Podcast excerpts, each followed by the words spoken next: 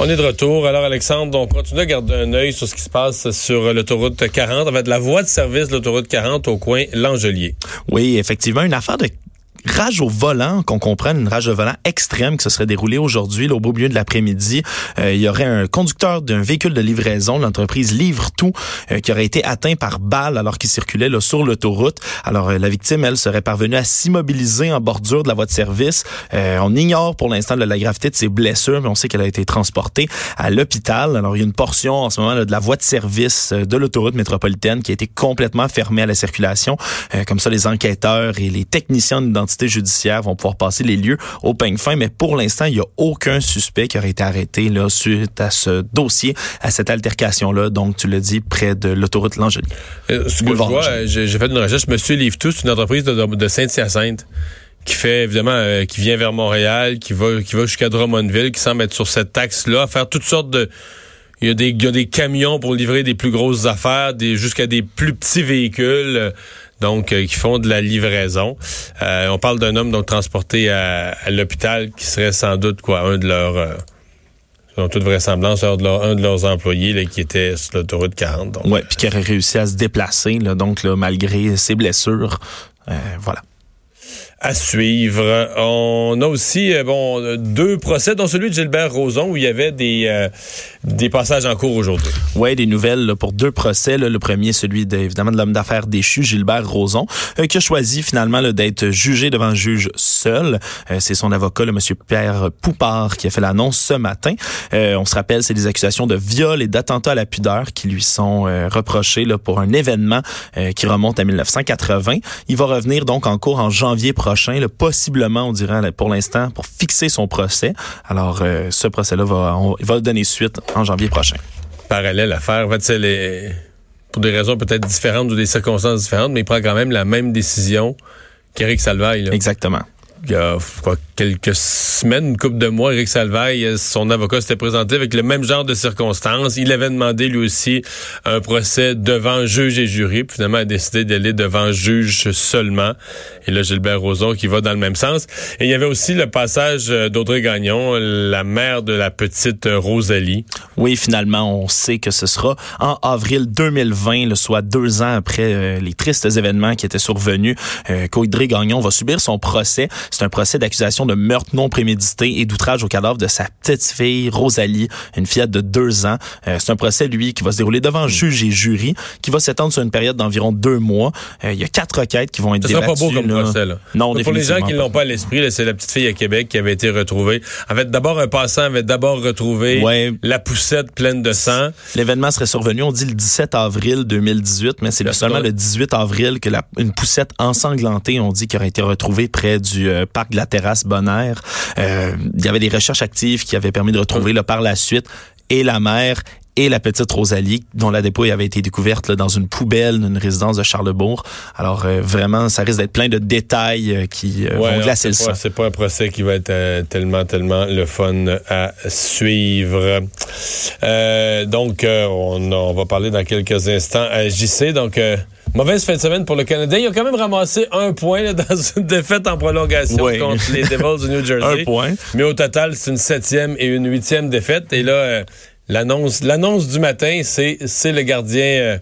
Euh, c'est le gardien adjoint qui paye. Oui, Charlie Lindgren, le, Charlie Lindgren, pardonnez-moi, plutôt Keith Kincaid. Oui, Lindgren s'en vient. Lindgren, fort probablement qu'il s'en viendrait, mais Keith Kincaid, là, qui a été soumis au balatage aujourd'hui, le gardien de 30 ans qui avait qui a pas une très bonne moyenne de buts alloués, euh, puis qui aurait pas non plus là une, qui passe pas une très bonne saison, faut dire là, une victoire seulement en temps réglementaire, une défaite, trois autres défaites. Euh, que le Canadien, j'avais pas réalisé, mais que Marc Bergevin avait quand même signé pour presque 2 millions. Oui, c'est quand même une, bonne masse salariale. Ben, pour un deuxième euh, gardien qui, qui, qui prend pas souvent la pole puis euh, qui a pas été excellent. C'est plutôt euh, c'est plutôt cher. Ben, à l'origine, il faut dire que Kincaid avait été quand même embauché comme le, de ce que je comprenais comme le, gardien numéro 2, le vétéran qui pourrait prendre de plus en plus de parties parce qu'on souhaitait pas que Carey Price garde évidemment les 82 matchs de la saison régulière. Mais dans la série de 8 défaites, Kincaid, est-ce qu'il y en a deux à lui? J'ai pas, pas, les statistiques devant moi. C'est 6 ou 7 à Carey Price. Max...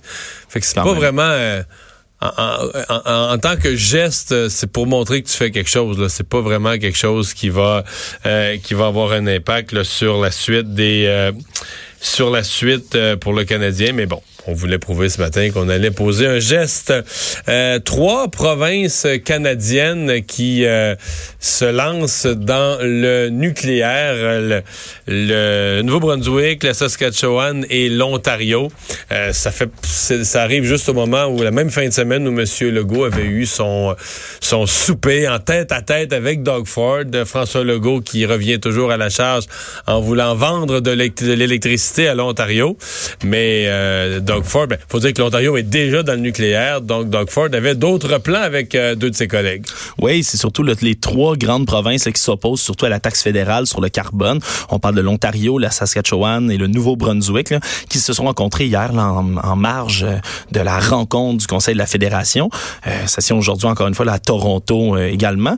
Ils ont signé un protocole d'entente, puis ils s'entendent tous ensemble à s'engager à développer la technologie des petits réacteurs modulaires, ce qu'on appelle également les C'est des petits réacteurs qui sont plus petits là que, que les grands réacteurs traditionnels. on a l'image des grandes cheminées euh, comme dans les Simpsons. Mais des centrales nucléaires, oui, qu'on a connues. Euh. Ouais, mais ces, ces centrales-là, ces petits euh, réacteurs modulaires-là, seraient de la taille d'un gymnase. Alors, ça pourrait alimenter quand même des réseaux de distribution, des secteurs industriels plus petits, un quartier plus précis.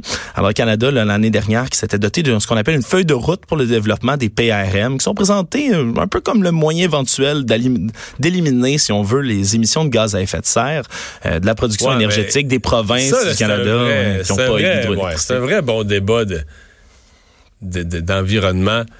De, tu dis oui, c'est vrai, le nucléaire n'émet pas de gaz à effet de serre. Donc, du point de vue des changements climatiques, du point de vue des émissions carbone, tu as un gain réel.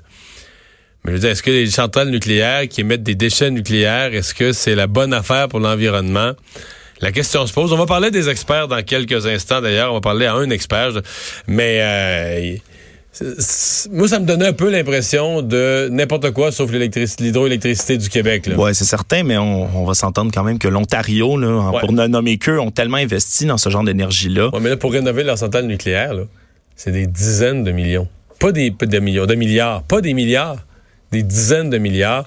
Alors, je suis quand même sceptique, moi. Si j'étais François Legault, je continuerais euh, patiemment à, vendre l'idée de son électricité. À mon avis, euh, il y a un moment où le, il y a un moment où le, l'argent va parler, la pièce va parler.